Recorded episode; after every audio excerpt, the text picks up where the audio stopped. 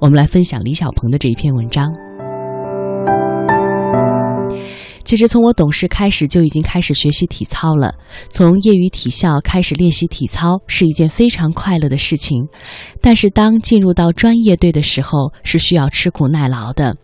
我十五岁被选中进入到了梦想的国家体操队的时候，我看到了当时的冠军榜，那一面墙上全都是所有的历届世界冠军。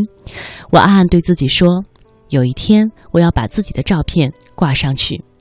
机会确实来得很快，在我十六岁的那一年，世界锦标赛在瑞士的洛桑举行，正是这样一个机会，让我第一次站到了世界冠军的领奖台。当时所有的队友还有教练都跟我说：“你是一个天才。”一九九八年，我拿到了世界杯的两块金牌；一九九九年，我拿到了天津世锦赛的两块金牌；两千年悉尼奥运会，第一次站在了最高的奥运领奖台。当时所有人对于李小鹏的概念，只要李小鹏参赛，比赛一定会拿金牌。二零零三年世界锦标赛，我又拿了三块金牌。二零零六年，我的记录已经和李宁先生一起并列为十四块。然而，命运好像跟我开了个玩笑，在二零零七年一次难度训练当中，我至今还能够清晰的听到我在空中旋转，然后落地的那个瞬间，我的脚发出的清脆的一声裂开的声音。那个声音好像一下子就把我的奥运之路变得越来越遥远。医生告诉我骨折了。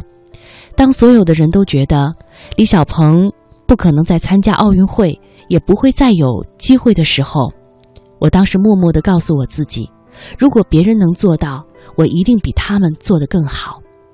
也正是因为带着这样一种坚持，在骨折后的第三天打着石膏，我一瘸一拐的就回到了训练馆。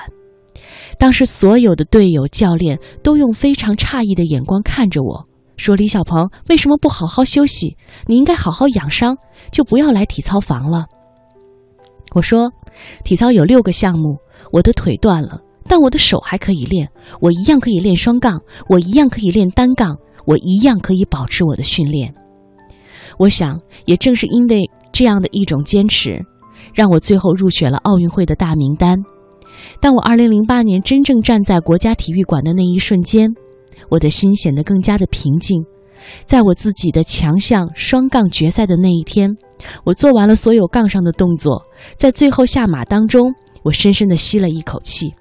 我至今还记得在落地的那一瞬间是什么感觉。